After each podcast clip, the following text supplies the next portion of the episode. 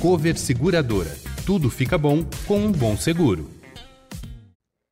Olá, bem-vindo, bem-vinda ao podcast do Estadão Blue Studio em parceria com a Cover Seguradora. Muito prazer, eu sou Michele Trombelli, seguirei com você por aqui. O nosso assunto hoje é uma mistura de negócios, gestão, planejamento pessoal e autocuidado. Isso porque a gente vai falar sobre uma empresa que é um case de sucesso e empreendedorismo mas a gente também vai abordar um mercado que está cada vez mais pulsante, que é o mercado de seguros e que abrange todos nós. Afinal, quem hoje não possui um seguro sequer? Mas quais são as melhores estratégias para a gente se sentir mais protegido ou ajudar a proteger as pessoas que fazem parte da nossa equipe? Em um mundo cada vez mais tecnológico e com consumo voltado aos streamings, o mercado de seguros também avança para oferecer serviços on demand e produtos cada vez mais personalizados aos clientes. E esses são alguns dos temas que a gente vai abordar a partir de agora nessa conversa com Eduardo Viegas, que é, é diretor de operações da Cover Seguradora. Muito obrigada pela sua presença, Eduardo. Obrigado, Michele. É um prazer estar aqui com você e com o time do Estadão. Bom, vamos lá. A Cover surgiu em 2021 a partir da reformulação da Investprev e da Invest Capitalização, que já atuavam há 45 anos no Rio Grande do Sul, não é isso? Eu gostaria que você começasse contando para a gente um pouco mais sobre essa trajetória, que alia a experiência de quem está há quase 50 anos no mercado de seguros, só que com a jovialidade e a inovação de quem está há três anos nessa atual configuração e gestão e que tem conseguido alguns resultados bastante expressivos, não? Não, sem dúvida. A solidez da companhia com mais de 45 anos, agora a gente está chegando quase 50 anos, foi algo que nos deu suporte suficiente para poder criar é, um novo momento, que é a Cover. E a Cover foi super interessante porque surgiu no meio da pandemia.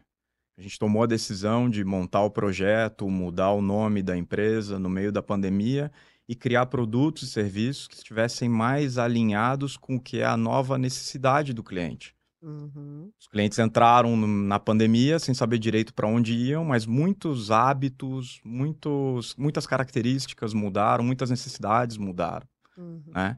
E eu digo que grande parte do talvez a estratégia ela foi meio que surgindo é, à medida que a gente foi caminhando e vendo as, as novas necessidades. Né? Uhum. um pouco por aí. Mas aí houve inspirações e, e, como você vê a relação dos brasileiros com o mercado de seguros, por exemplo? Você acha que nesse período já mudou? Mudou bastante, mudou bastante. Ainda tem muito a caminhar, né? É, a gente normalmente brinca que, putz, ninguém acorda de manhã e fala, oh, hoje eu vou contratar um seguro de vida, né? Isso não existe. Então, é, o seguro tem que se tornar algo mais comum e, e, que faça parte, esteja permeado no dia a dia das pessoas. Uhum. E o nosso propósito desde o começo foi: é muito difícil a gente entrar nos ramos onde as seguradoras já estão consolidadas, né? Então a gente queria, através de tecnologia e serviço, é, estar inserido no diálogo dos nossos parceiros com os seus clientes. Então, para isso, sem dúvida, a tecnologia, a necessidade de ser um produto on demand, on ser white label, né? ou seja, estar incorporado dentro da, da marca principal do nosso parceiro. Então, essas foram estratégias que a gente desenvolveu é, e utilizou para fazer com que o nosso serviço e o nosso produto pudesse chegar ao cliente no momento em que ele precisa de fato. Vocês criam é, produtos ou talvez repaginam aquele produto para se adequar à demanda daquele cliente, daquele parceiro, é isso? Sem dúvida. Na verdade, a gente até tem um processo consultivo. Então a gente quer entender como é que é o cliente, que tipo de cliente, como é que ele interage com o parceiro, em quais momentos da jornada dele dentro do aplicativo ou dentro do, do, do atendimento que ele tem nesse parceiro, é, que tipo de diálogo ele tem, que tipo de necessidade ele tem, como é que a gente consegue proteger aquilo que ele precisa e mais do que proteger, como é que a gente consegue inserir serviços atrelados à proteção que acabam sendo até mais importantes no dia a dia. Muitas vezes você não utiliza constantemente o seu seguro de automóvel, mas você utiliza os serviços que vêm com ele. Uhum. Então, como é que a gente pode criar outros serviços atrelados às coberturas que possam de fato estar no dia a dia e você virar e falar: puxa, vi, vi motivo para contratar esse produto, não só pela cobertura. Né? Uhum. E aí, de que forma, então, acho que essa talvez seja uma das formas, inclusive, né, que a Cover tem trabalhado para tornar os seguros mais acessíveis no Brasil. Porque às vezes você vai lá, você é muitas vezes obrigado a pegar ali um pacotão, e, e sendo que você pode ter algumas escolhas dentro disso. Como é que vocês têm atuado, Eduardo? A gente tem trabalhado muito em cima de produtos novos, é, trabalhado um preço que faça sentido, que consiga encaixar na característica do cliente.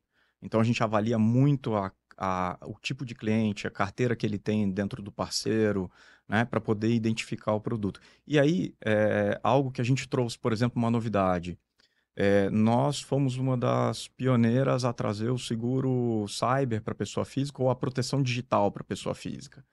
E a gente identificou a oportunidade de trazer essa proteção digital porque a gente entendia que conseguiria trazer a um preço competitivo, oferecer um serviço que faria sentido Hoje, quando você tem um problema com seu WhatsApp, hackearam seu WhatsApp, você faz o quê?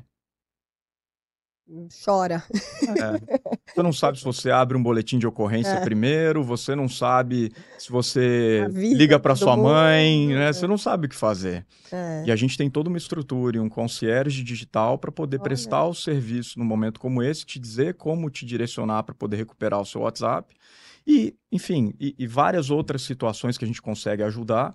É, que são até antes da própria cobertura securitária. Porque aí, no caso dessa cobertura, seria no caso de eu sofrer um prejuízo, de eu sofrer um golpe em relação a isso. Ou só o fato de eu ter o meu WhatsApp hackeado já só seria... o fato de você ter o... Desculpa te cortar. Só o fato Sim. de você ter o WhatsApp hackeado, por exemplo, já é um problema. Uhum. E você uhum. vai precisar de uma assistência, de um serviço, de um concierge digital. Então, nós nos propomos a quê? A oferecer esse concierge digital para trazer a solução que muitas vezes você não sabe por onde caminhar ou o que fazer, né? E claro, quando você tem uma possível perda, por exemplo, então é, roubaram sua identidade e contraíram um crédito, utilizaram seus dados pessoais para contrair um crédito. Aí a gente tem uma cobertura para isso também. Uhum. Então aí é a cobertura, né? Sim. E aí, em relação aos avanços tecnológicos, porque eu acho que isso é um diferencial da Cover. Você falou que vocês estão sempre ligados a isso, essa questão da inovação, da tecnologia. De que forma isso impacta diretamente os clientes e acho que o mercado como um todo? A gente não conseguiria entrar na jornada do cliente e na comunicação do cliente com o parceiro se nós não tivéssemos atrelado a tecnologia, né? Ou construído estrutura de tecnologia. E aí não adianta, a maioria das seguradoras, isso a gente aprendeu até antes da, antes da pandemia. A maioria das seguradoras consegue vender um determinado produto de forma online, mas ela não consegue prestar serviço online. Muitas tiveram que fazer um trabalho muito forte pós-pandemia para poder trazer essa parte de serviços para o online. Nós, quando montamos a estratégia de produto e idealizamos o projeto, é, nós colocamos um, um mantra: não adianta vender, a gente tem que entregar e entregar de ponta a ponta. Então, que o cliente consiga ter acesso ao processo de, de, de é, entrada com uma demanda por, por, um sinistro, por exemplo, um serviço, que ele consiga fazer tudo isso de forma online. E tudo isso dentro do, do ambiente seguro do parceiro, onde ele se sente seguro também para uhum. transitar. Então tudo isso é uma é a tecnologia que a gente chama embedado, né? Ela é ela está atrelada à tecnologia do nosso parceiro. Legal. E só para a gente conseguir visualizar, quando você fala parceiros, podem ser instituições financeiras? Podem ser instituições financeiras, podem ser varejistas, podem ser super apps, pode ser qualquer é, empresa que tenha um cliente e interage com este cliente de alguma forma, seja online ou offline. Hoje a maioria é online, né? Ou uhum. se você tem o offline, você obrigatoriamente vai ter que ter alguma coisa online é, nós podemos estar inseridos nesse contexto e podemos achar soluções para agregar é, em serviços e seguros. E aí, quais são os seguros mais solicitados por esses parceiros de negócio e aqueles mais inovadores? Você citou já um exemplo aí, mas se tiver outros. Ah, como a gente acabou saindo com o projeto de forma mais pesada pós-pandemia, a primeira coisa que veio como demanda foi: putz, eu preciso de uma proteção para o PIX sob coação. Hum. Porque virou um máximo é, agora os assaltos para é, transferência de fundos e recursos, né? São coisas que a tecnologia vai criando. Tem as facilidades e aí trazem os riscos e exposições. Então a gente tem uma mente muito aberta para poder criar é, soluções para esse tipo de situação. E aí, nesse caso, é atrelado a uma instituição financeira. Atrelado a uma instituição oferece financeira. essa proteção aos clientes. Isso, isso. Ah, então, nesse caso, uma instituição financeira. Mas, por exemplo, é, em outras instituições que não financeira, outras empresas que não financeira, é, o cliente interage através de um aplicativo é, e de alguma forma ele pode estar exposto. Então nós temos também o seguro para o celular, nós temos o seguro que eu comentei do que a gente chama de vida digital, que é o cyber. Então é, houve uma transação pós o roubo de um celular, é, ele está coberto. Né? Então uhum. são soluções que a gente vai desenhando à medida em que a gente entende que tem é, oportunidade dentro desse parceiro. É, e vamos combinar que a gente não tem um dia de paz, né? Cada dia é um golpe diferente, principalmente esses golpes online aí, o pessoal sabe inventar, cada É. um A diferente do criatividade do brasileiro, do brasileiro é absurda, né? É, mas e aí, pensando nesse consumidor brasileiro, é, o, que o que as pessoas mais demandam? Porque acho que ainda tem, as pessoas têm muito no imaginário essa questão, ah, seguro saúde, seguro de vida, isso vocês também comercializam. A gente, o seguro de vida a gente tem, é, seguro saúde a gente não trabalha de forma direta, a gente tem algumas soluções para quem está desassistido nos planos de saúde, mas não é o, não é o nosso foco, nosso carro-chefe.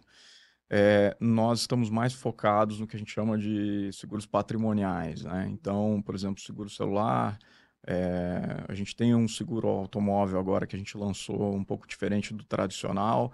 A gente tenta sempre inovar de alguma forma. É, Um pouco trazer- diferente o que é? é, é, na verdade, é, um, é quase um, um, um- Eu diria, não é um liga e desliga, mas é você paga por diárias de cobertura. Então, é uma forma diferente de você interagir com o seguro de automóvel, né? E tornar É, mais acessível E também, tornar mais acessível, sem dúvida. Então, a gente, a gente olhou para o mercado, nós olhamos para o mercado e vimos trabalhar nos produtos que já existem da forma que, que o consumidor está acostumado, a gente não está sendo disruptivo ou mudando é, esse cenário e esse ambiente seguros. E como, como eu bem comentei, é, não adianta. A mentalidade do brasileiro está muito voltada para que benefício eu levo contratando esse seguro. Uhum. né? Então, se você traz basicamente a mesma coisa, ele vai comparar o benefício de um e outro e, e dificilmente vai ver valor agregado. Então, a nossa função fundamental sempre foi tentar criar produtos novos e soluções novas. Né? Esse, é- esse tem sido o caminho. Uhum. É, vocês se inspiram em algum modelo internacional específico ou não? A gente tem algumas empresas que a gente olha, mas a gente não achou ninguém que fale a linguagem eh, do brasileiro. Uhum. Então, adaptar algumas coisas, é legal você juntar várias ideias e ver de que forma eu posso aplicar isso, né? Uhum. É, então, a gente está constantemente fazendo isso, temos parceria com grandes resseguradores internacionais para isso, né? Para criar é, é, laboratórios de inovação e tudo mais. É, mas, mais do que isso, eu acho que é um ouvido atento é, à, à mudança, né? Como você comentou, eu acho que muita coisa vem mudando nessa parte de tecnologia e surgem novas necessidades. Então, estar atento a isso, olhar atento. É, você falou a respeito dessa, até o que a pandemia mudou em relação aos brasileiros. Então, de uma forma geral, o bra- brasileiro não tem muito essa fama de se planejar, de pensar muito a longo prazo, no futuro. Mas você acha que aos pouquinhos a gente tem mudado isso? Acho que aos poucos, bem aos Bem pouco. poucos, é. que é aquela história, né? É, pô, vou trocar de carro, por quê? Porque a prestação cabe no meu orçamento. Vou trocar de imóvel, por quê? Porque a prestação cabe no meu orçamento. Então a relação é muito é, direta, né? Então eu consigo pagar isso, eu consigo comprar isso ou não.